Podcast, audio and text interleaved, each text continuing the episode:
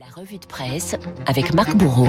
Bonjour Marc. Bonjour François, bonjour à tous. La revue de presse avec vous Marc Bourreau. On commence par euh, une épidémie, pas l'épidémie, une épidémie, celle des points d'exclamation. Et les cas de contamination grimpent en flèche, François, en particulier chez les partis politiques, nous raconte l'opinion ce matin. C'est presque devenu un passage obligé pour s'adresser aux Français. Tenez, au début du mois, Éric Ciotti a créé son parti à droite, point d'exclamation. Chez Éric Zemmour, c'est la même chose avec son mouvement Reconquête. Souvenez-vous du Parti libre de Valérie Pécresse il y a quelques années. Souvenez-vous aussi du fameux Eh oh la gauche lancé par les derniers soutiens de François Hollande en 2016. Le point d'exclamation, c'est en vérité une bonne vieille ficelle, nous dit Mathieu Despric. Dans les années 80, euh, Jean-Marie Le Pen s'en était emparé pour échapper aux sigles. Mais le vrai tournant, c'est au début des années 2000 avec les mouvements régionalistes.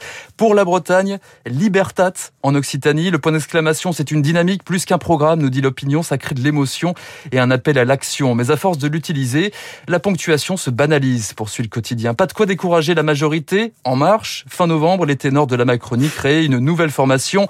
Ensemble, citoyens, point d'exclamation. Mathieu Despric nous raconte qu'initialement le mouvement commun devait s'appeler Ensemble, citoyens avec deux points d'exclamation. Oh. Mais la double dose n'avait pas convaincu grand monde. Parce qu'après, c'est la troisième dose et on connaît euh, la chanson. Exactement. Marc Bourreau, point d'exclamation. La France se contente d'un grand point d'interrogation ce matin. Oui, après un Noël sans restriction, qu'en sera-t-il du Nouvel An s'interroge le Figaro. Tous vos journaux ce matin sont suspendus aux annonces du fameux Conseil de défense sanitaire et du Conseil des ministres exceptionnels.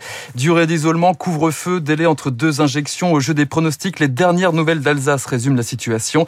C'est l'heure du coup de frein. En attendant, en attendant, le gouvernement a le moral en berne, nous raconte l'opinion. Tenter de réduire la propagation d'Omicron, ce serait comme essayer de retenir un fleuve avec les mains, se désole un conseiller du ministre de la Santé, Olivier Véran. D'autant qu'un mot revient avec insistance dans vos journaux. La paralysie, les congés maladie, l'absentéisme se fait déjà ressentir dans les transports. Plus de 7000 vols ont été annulés dans le monde, rien qu'entre le réveillon et Noël, nous disent les échos. Des annulations en cascade provoquées par des absences de pilotes et de personnel navigant placés à l'isolement. Et les compagnies anticipent une chute plus importante encore début 2022, précise le quotidien économique. Alors des points d'interrogation, on en trouve aussi dans les hôpitaux. Oui, car une semaine noire se profile, nous dit le Parisien, et ça tombe mal car les soignants sont partagés entre courage et abandon, ajoute le Courrier de l'Ouest. Le calvaire des hôpitaux, raconté aussi dans le journal Le Monde ce matin. C'est le jeu des chaises musicales permanents. On n'a plus de personnel. Tout le monde fait déjà des heures supplémentaires sur ses repos, s'inquiète une infirmière de l'hôpital Nord. Et le pire est à venir, selon elle. Après bientôt deux ans de crise, on ne trouve plus de volontaires pour revenir en réanimation. Des visages fatigués derrière leur masque.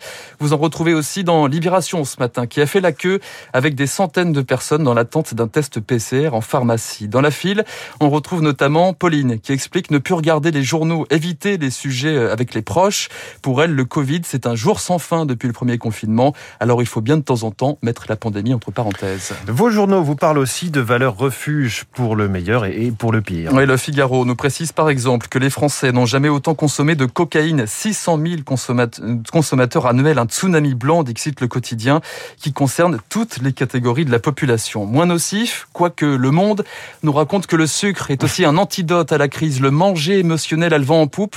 Les ventes ont progressé de 30% depuis le premier confinement et la palme revient au sucre à confiture, tiens, plus 80%. Le monde qui revient au passage sur l'histoire du sucre, symbole de l'esclavage, mais aussi produit médical au XIIe siècle. Ensuite, on a compris très vite les risques qu'il pouvait entraîner pour la santé. François Ier, déjà, mettait en garde contre les excès. Louis XIV, de son côté, en a fait les frais. Vous apprendrez qu'à cause du sucre, le roi Soleil y a laissé toutes ses dents dès l'âge de 40 ans. Oui, alors qu'il est mort bien plus tard que ça. Très très vieux pour son, pour son époque, en tout cas, le roi Soleil. J'allais dire très vieux pour son âge. Luc Ferry commente. Le refuge, ce sont aussi les jouets. Oui, alors si le monde nous raconte la passion des Français pour les petites voitures sur circuit électrique de Johnny Hallyday à Jean-Paul Belmondo en passant par François Fillon, les échos s'intéressent à d'autres grands enfants, les amateurs de Lego. Ne vous précipitez pas pour les revendre, nous dit le journal dans un entrefilet, page 10. Des chercheurs de l'école supérieure d'économie de Moscou ont découvert que certaines boîtes de ces petites briques encore emballées affichaient un rendement annuel moyen de 11% sur le marché de l'occasion. 11% ah de rendement. Et oui, rendez-vous compte, euh, François, c'est plus que celui de l'or, si bien que le nombre de Lego mis aux enchères a presque doublé depuis le début de la crise sanitaire. Incroyable. Certains jeux ont généré des plus-values de 700%. Mention spéciale pour le Faucon Millennium de la saga Star Wars. Dans la catégorie surréaliste, vous lirez aussi en page 16, dans les échos toujours, le récit incroyable de ce Noël 1983, quand l'affaire des avions renifleurs avait fait éternuer la République. Gros plans notamment sur un vrai faux chercheur italien, Aldo Bonassoli. C'est lui qui avait berné la France avec ses appareils, soi-disant capables de détecter des forages par une simple cartographie aérienne. Aldo Bonassoli, un truculent réparateur de télévision qui s'était autoproclamé professeur de physique nucléaire. Aldo Bonassoli, l'homme qui a fait croire à l'Elysée qu'il y avait des gisements de pétrole dans le Gers et en Camargue, l'homme qui a fait perdre à l'époque près de 400 millions d'euros au groupe Elf Aquitaine et déclenché une tempête politique sous forme de cadeau de Noël. C'est une belle histoire en tout cas. On termine par un homme euh, tout en point d'exclamation. Oui, et dont l'immuable sourire a fini par s'éteindre hier. Desmond Tutu, l'infatigable défenseur des opprimés en Afrique du Sud, à l'honneur ce matin dans Le Monde, Libération, Le Figaro.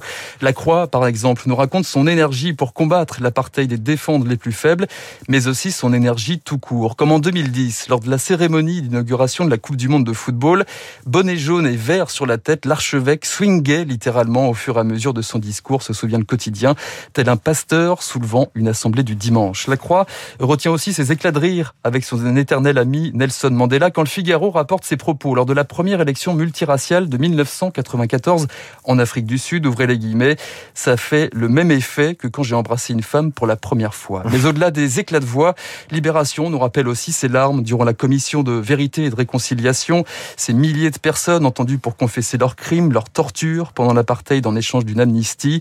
Le pardon n'est pas une chose facile, témoigne l'archevêque dans Libération. Il a en tout cas évité l'embrasement du pays, ajoute le quotidien. Car si elle est capable d'exclamation, Desmond Tutu est aussi capable d'introspection et de points de suspension. Libération termine par cette citation. Mon père disait toujours, au lieu d'élever la voix, trouve donc de meilleurs arguments. Voilà qui nous laisse de quoi réfléchir avec des points de suspension. Merci beaucoup. C'était la revue de presse de Marc Bourreau. Marc avec nous tous les matins cette semaine à 8h30 sur Radio Classique. Il est 8h38. Desmond Tutu n'est plus donc. Luc Ferry avec nous dans Esprit Libre pour en parler dans un instant sur Radio Classique.